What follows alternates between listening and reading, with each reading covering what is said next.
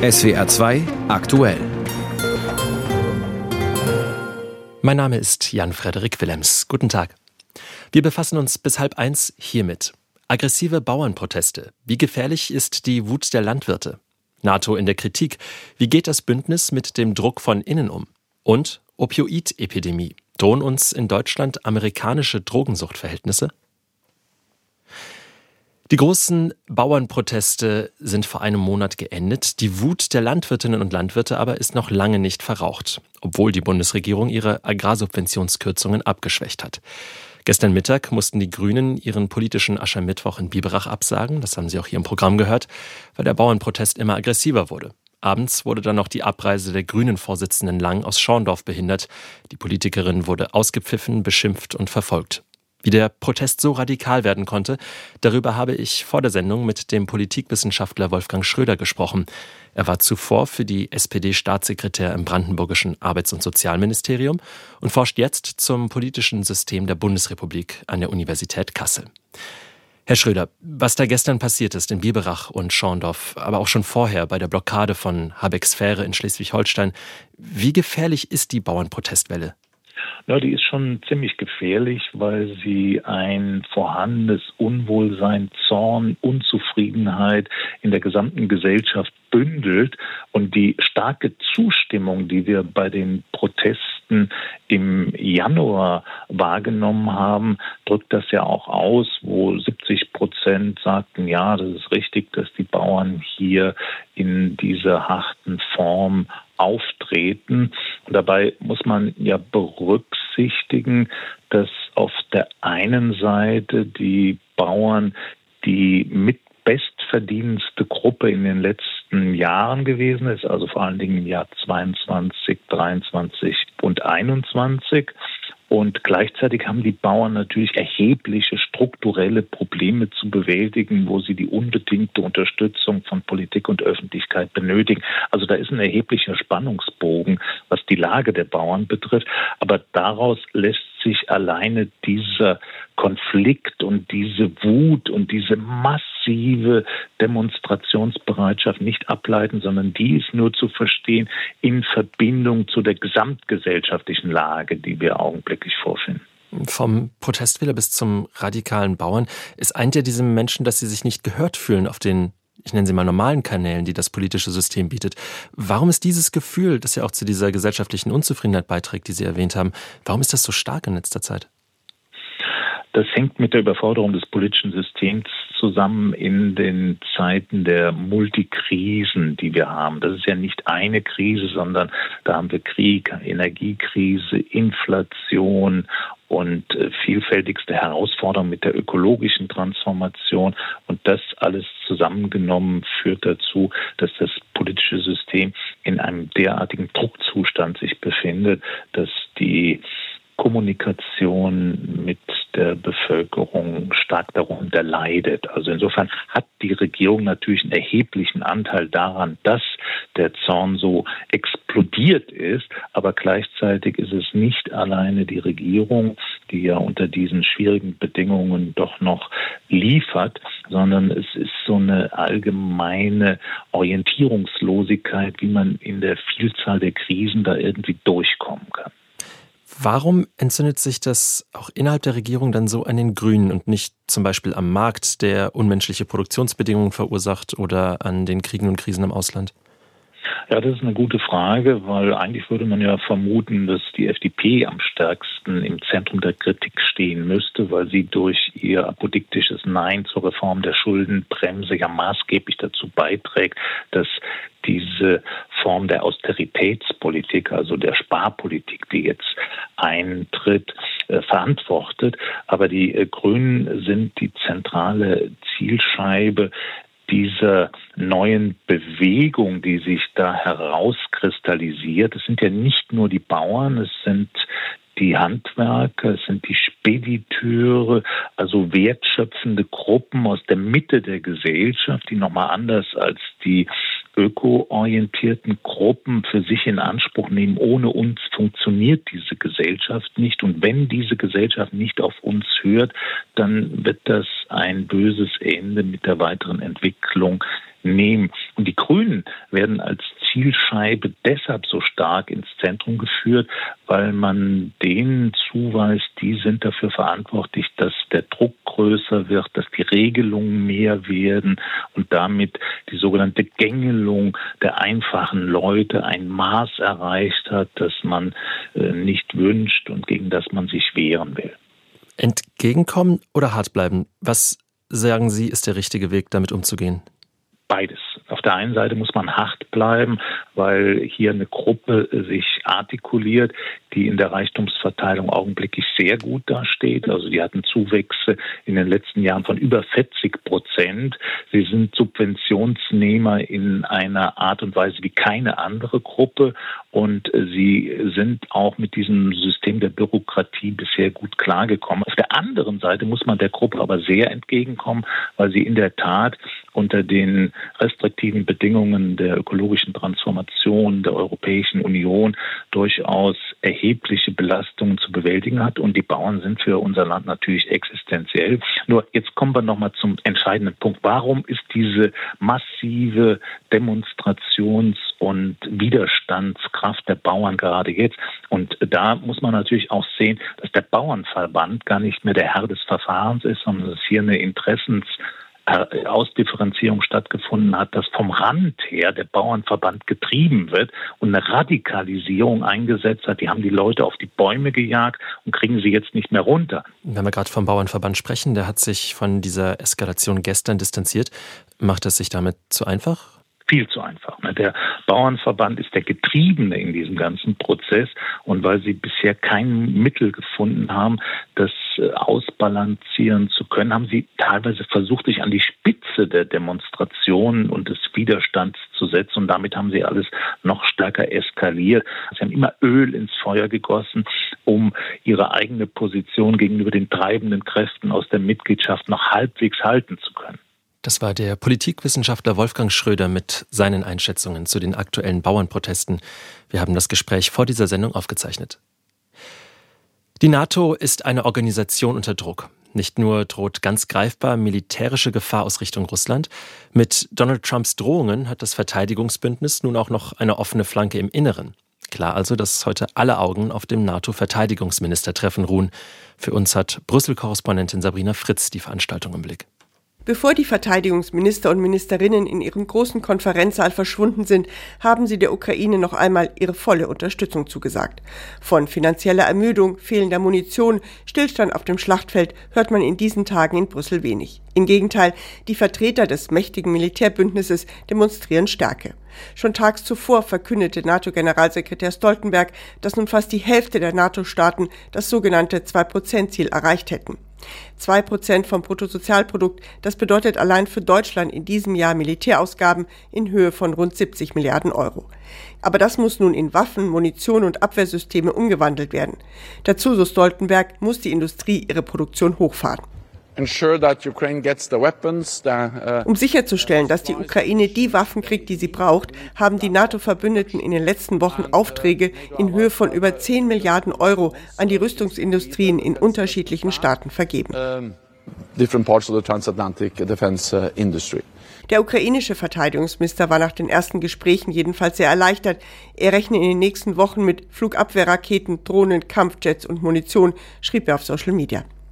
In wenigen Tagen ist es zwei Jahre her, dass Russland die Ukraine überfallen hat. Militärisch tritt der Krieg auf der Stelle.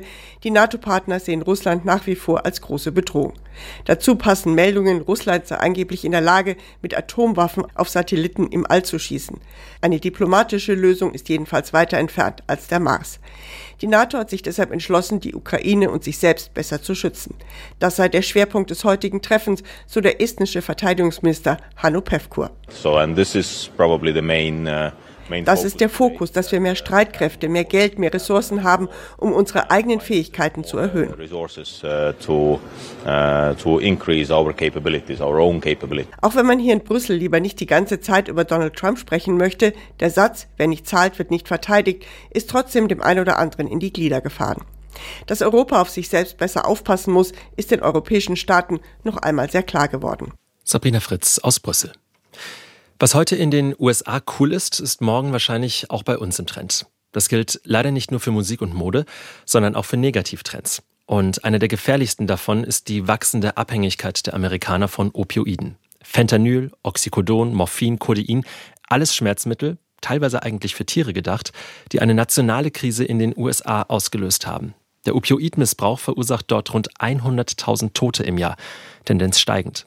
Der letzte Trend also, den wir hier wollen.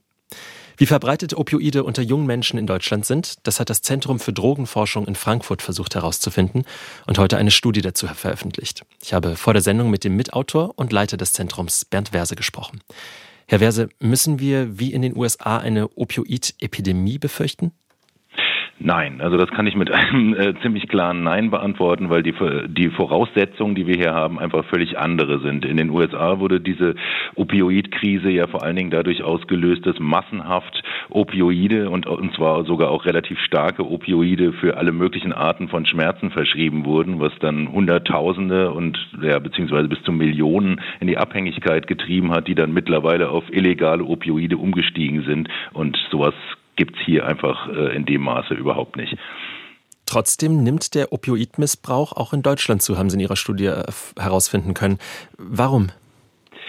Ja, also äh, das, was wir untersucht haben in unserer Studie, ist im Grunde genommen ein recht spezielles Phänomen, ähm, dass unter anderem Opioide, auch Benzodiazepine, also andere medizinische Beruhigungsmittel, ähm, seit einigen Jahren von, ja, insbesondere von Rappern äh, propagiert wurden und es damit sozusagen in jugendliche Drogenkultur Einzug gehalten hat. Und das ist eigentlich auch so eines der wesentlichen Ergebnisse. Es sind in erster Linie junge Leute, Jugendliche und junge Erwachsene, die sowieso eine gewisse Affinität zu Drogen haben. Also die meisten von denen haben nicht nur Cannabis, sondern auch noch Kokain, Ecstasy und ähnliche Stoffe ausprobiert und äh, haben das dann mit quasi in ihr Repertoire aufgenommen.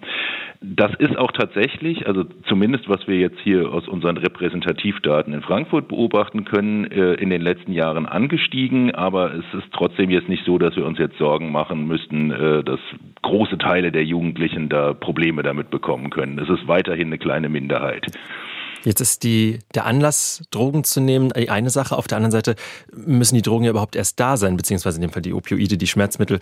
Sie haben skizziert, wo die in den USA hergekommen sind. Wo kommen die in Deutschland überhaupt her? Ja, also wenn wir hier von Opioiden reden, ist das erstmal, sind das erstmal relativ schwache Opioide, also relativ gesehen, ähm, bedeutet, dass sie immer noch relativ äh, starke Wirkungen haben, aber es sind eben solche Stoffe wie Tilidin oder auch Codein. Und das sind ähm, Stoffe, die relativ häufig verschrieben werden, meistens an eher etwas ältere Leute und äh, insofern ist dann auch die Quelle für die jungen Leute oft äh, zum Beispiel Diebstähle bei äh, Eltern oder Großeltern. Zum Teil sind es aber auch Dealer, die aus irgendeinem Umweg das über die Medizin bekommen, die das weiterverkaufen. Und teilweise sind es aber auch Stoffe, die den jungen Leuten selber verschrieben werden. Also es ist jetzt keine totale Seltenheit, dass auch Jugendliche Tilidin verschrieben bekommen. Sie haben eingangs schon gesagt, wir sind noch nicht an der Schwelle einer Opioidkrise bei uns wie in den USA. Trotzdem, was muss in der Prävention jetzt getan werden, um es zu verhindern, dass es so weit kommt? Ja, da reden, reden wir eigentlich auch von zwei unterschiedlichen Phänomenen, nämlich einmal ähm, das, was wir jetzt in unserer Studie nicht untersucht haben, die sozusagen klassischen offenen, harten Drogenszenen. Äh, da äh, zeichnet sich in den letzten Jahren und Monaten ab, dass es da in vielen Städten zu Verschärfungen kommt. Das hat allerdings auch nicht unbedingt was mit Opioiden, sondern zum großen Teil mit Crack zu tun. Aber äh, auch da steigen äh, seit einiger Zeit die, die Drogentoten an. Also das hat wahrscheinlich auch einfach was insgesamt mit der krisenhaften Situation äh, in der Gesellschaft äh, zu tun. Zum anderen äh, aber eben dieses Phänomen bei den jungen Leuten, das vor allen Dingen über die Jugendkultur vermittelt wird. Und da ähm, habe ich ja jetzt auch schon mal so ein kleines bisschen Entwarnung gegeben, dass es also eben vor allen Dingen die sind, die sowieso schon äh, ja gewisse psychische Probleme mit sich bringen. Und um die muss man sich auch ganz besonders kümmern, dass man da vernünftige Therapien findet und äh, unter unter Umständen auch eine vernünftige Medikation, dass äh, solche Leute eben nicht sich selber medikalisieren. Das andere ist, gerade bei sehr jungen Leuten, die solche Drogen vielleicht mal ausprobieren, da sollte man zusehen, dass man Botschaften vermittelt, dass damit einfach nicht zu spaßen äh, ist und dass man davon körperlich abhängig werden kann. Und das war vielen von diesen Jugendlichen vorher nicht bewusst, bevor sie das ausprobiert haben. Und das sind auf jeden Fall Botschaften, die es zu vermitteln gilt. Das war Bernd Werse vom Frankfurter Zentrum für Drogenforschung. Ich habe vor dieser Sendung mit ihm über den Opioidmissbrauch unter jungen Menschen in Deutschland gesprochen. 12.20 Uhr. Wer in Rheinland-Pfalz auf die verwegene Idee kommt, Straßen zu nutzen, um von A nach B zu kommen, der oder die muss jetzt starke Nerven beweisen. Der Landesrechnungshof konstatiert in seinem heute vorgestellten Jahresbericht, dass sich der Zustand der rheinland-pfälzischen Straßen und Brücken weiter verschlechtert hat. Laut Bericht ist der Anteil der Landesstraßen, die in einem sehr schlechten Zustand sind, auf 38 Prozent gestiegen. Bei den kommunalen Brücken in den Kreisen gelten inzwischen 33 Prozent als marode. Gernot Ludwig aus der SWR-Redaktion Landespolitik erklärt, wie man sich solche Straßen und Brücken vorstellen muss. Naja, eine Landstraße, die der Rechnungshof in einem sehr schlechten Zustand sieht, die hat zum Beispiel in größerem Umfang Risse, Spurrinnen oder Unebenheiten auf der Fahrbahn. Als Beispiele nennt der Rechnungshof unter anderem die L534 zwischen Waldsee und Neuhofen oder die L535 in Otterstadt. So, und eine Brücke in den Landkreisen, die in den Augen des Rechnungshofs marode ist, da rostet zum Beispiel die Stahlkonstruktion, der Beton platzt ab oder die Fahrbahn auf der Brücke hat Schlaglöcher oder wölbt sich nach oben auf. Und äh, Beispiele für solche maroden Brücken sind die Glanbrücke in Kusel, die Talbrücke Erpel im Landkreis Neuwied oder die Balduinsteinbrücke im Rhein-Lahn-Kreis. Das Land steckt zu wenig Geld in den Erhalt und teils kann die Straßenbaubehörde nicht mal das, was da ist, ausgeben, weil Personal fehlt. Welche Strategie der Landesrechnungshof angesichts dieses Problems fordert, dazu noch einmal Gernot Ludwig. Ja, dem Rechnungshof geht es darum, das knappe Geld und das knappe Personal zielgerichteter als bisher einzusetzen und eine Verschwendung von Geld und Personal zu vermeiden. Als Beispiel für eine solche Verschwendung nennt der Rechnungshof einen geplanten Radweg zwischen Bruch und Dreis im Landkreis Bernkastel-Wittlich. Der Radweg entlang der L50, der soll gebaut werden, obwohl das Projekt laut Rechnungshof gar keine Priorität hat. Es gebe keinen Nachweis, dass der Radweg tatsächlich gebraucht wird und zudem hätten sich die Baukosten inzwischen vervierfacht. Der rund vier Kilometer lange Radweg käme so auf Gesamtkosten von fast dreieinhalb Millionen Euro. Ja, und da sagt der Rechnungshof, sorry, dieses Geld und das Personal, das sollte man besser für die Instandhaltung wichtiger Brücken oder Straßen einsetzen. Die Straßen und Brücken in Rheinland-Pfalz sind in keinem guten Zustand. Gernot Ludwig hat uns erklärt, wie schlimm die Situation ist. Alle Welt will zum Mond. Seit dem Space Race der 50er und 60er und den letzten Apollo-Missionen hat unser geliebter Trabant ein wenig Ruhe von uns gehabt. Aber jetzt versuchen es wieder viele. China, Russland, Indien, Japan und natürlich die USA.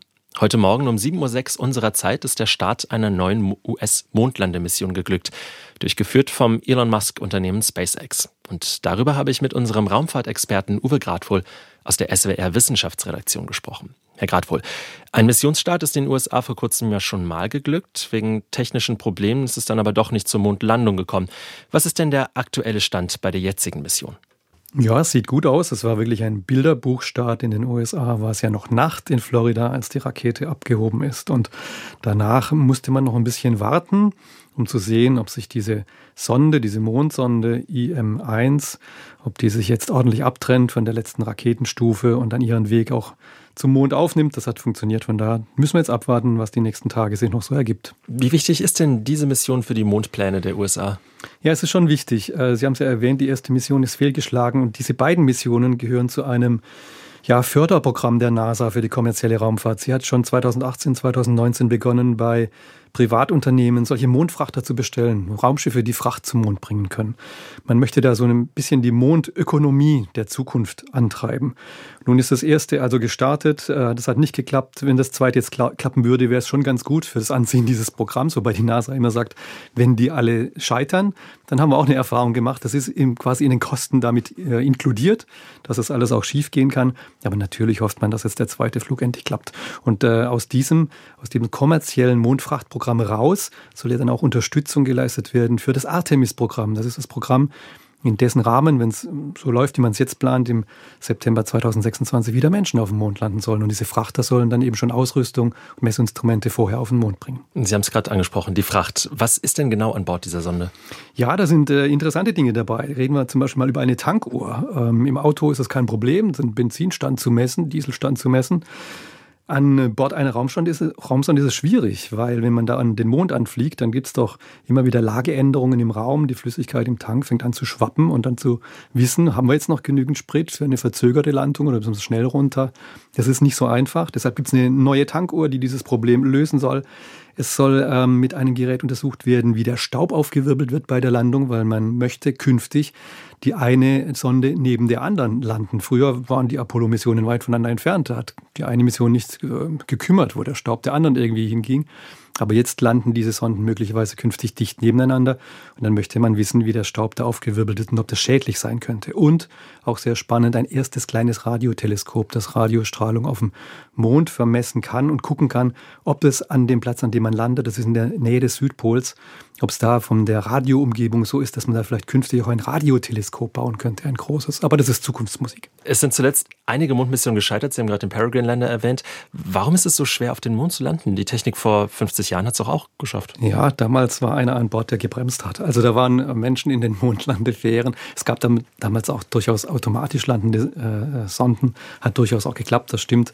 Aber es ist immer leichter, das noch manuell zu steuern, denn es gibt eine gewisse Zeitverzögerung zwischen dem, was auf dem Mond geschieht und das, was wir der Sonde als Anweisung geben. Die Signallaufzeit ist eine Sekunde hin, eine Sekunde zurück. Das heißt, wenn die Sonde sich da bewegt Richtung Mondoberfläche, kann man nicht von Hand eingreifen. Das muss alles automatisch ablaufen. Und das Bremsen ist schwierig. Auf dem Mond gibt es keine Luft, kein Bremsfallschirm. Man muss das Raketentriebwerk genau richtig dosieren. Mit der Zeit wird die Sonde beim Landen ja immer leichter, weil sie Treibstoff verbraucht. Trotzdem feuert das Raketentriebwerk nach unten und will die Sonde dann vielleicht wieder vom Mond auch wegheben. Das muss alles miteinander austariert werden, ist nicht so einfach und deshalb kann das auch schiefgehen. Das war unser SWR-Wissenschaftsredakteur Uwe Gradwohl mit seiner Analyse der aktuellen USA-Mondmission. Und wir kommen jetzt zur Wirtschaft und damit zu einer auf den ersten Blick triumphalen Schlagzeile. Deutschland drittstärkste Volkswirtschaft der Welt. Stefanie Geißler aus der SWR Wirtschaftsredaktion. Wie kommt es dazu? Hat die deutsche Wirtschaft eine wundersame Spontanheilung hingelegt? Nein, leider alles beim Alten. In der heimischen Wirtschaft, die Kauflaune lag im Februar noch unter dem Index vom Januar. Letztes Jahr ist unser Bruttoinlandsprodukt um 0,3 Prozent zurückgegangen. Daran lässt sich ebenfalls nichts rütteln. Dass wir jetzt also raus, äh, rauf auf Siegertreppchen sozusagen gestiegen sind, also auf dem dritten Platz, das liegt äh, schlichtweg daran, dass Japan seinen Platz freigegeben hat. Also letztlich eine Frage der Relation, obwohl, und das ist das Interessante daran, Japans Volkswirtschaft im Gegensatz zu unserer gewachsen ist im vergangenen Jahr. Ja. Das klingt jetzt wirklich widersprüchlich. Genau, und deshalb schauen wir es uns mal genauer an. Dahinter steckt nämlich vor allem ein Wechselkurseffekt. In Japan war die zweite Jahreshälfte zwar ziemlich schlecht, insgesamt ist die Wirtschaft dort 2023 aber um 1,9 Prozent gewachsen. Das ist also für japanische Verhältnisse eigentlich ziemlich gut. Das hat mir auch nochmal der Ökonom Matthias Krieger von der LBBW so eingeordnet.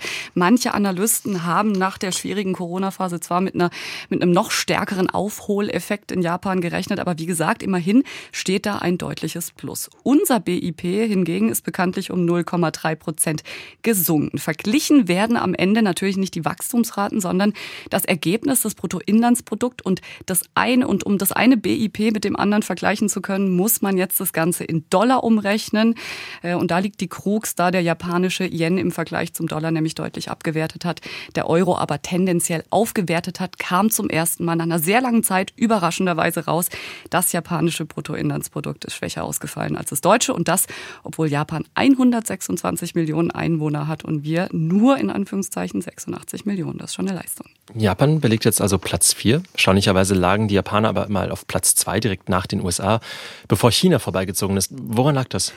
Also Japans Hauptschwäche, das hat auch der Ökonom Matthias Krieger von der Baden-Württembergischen Landesbank, mit dem ich ja gesprochen habe, nochmal bestätigt, ist einfach die alternde Gesellschaft. Man sagt, Japans ist, Japan ist uns zehn Jahre voraus, was die Folgen des demografischen Wandels angeht. Die Wirtschaftsorganisation OECD hat mal die sogenannte Potenzialwachstumsrate ausgerechnet. Das ist ganz interessant. Also das Wirtschaftswachstum, das ein Land dauerhaft halten kann, die liegt in Japan bei 0,2 Prozent, also fast eine Stagnation. Bei uns liegt sie immerhin bei 0,7 Prozent. Das heißt also nicht zwangsläufig, dass wir jetzt verarmen, sondern einfach äh, die Dynamik einer Volkswirtschaft sinkt bei so einer niedrigen Wachstumsrate. Wenn junge Leute fehlen, dann gibt es weniger Gründungen, klar, dann gibt es weniger Start-ups, weniger technologische Trends auch, die werden woanders gesetzt. Und hier stoßen wir wie immer auf das altbekannte Stichwort von der qualifizierten Einwanderung.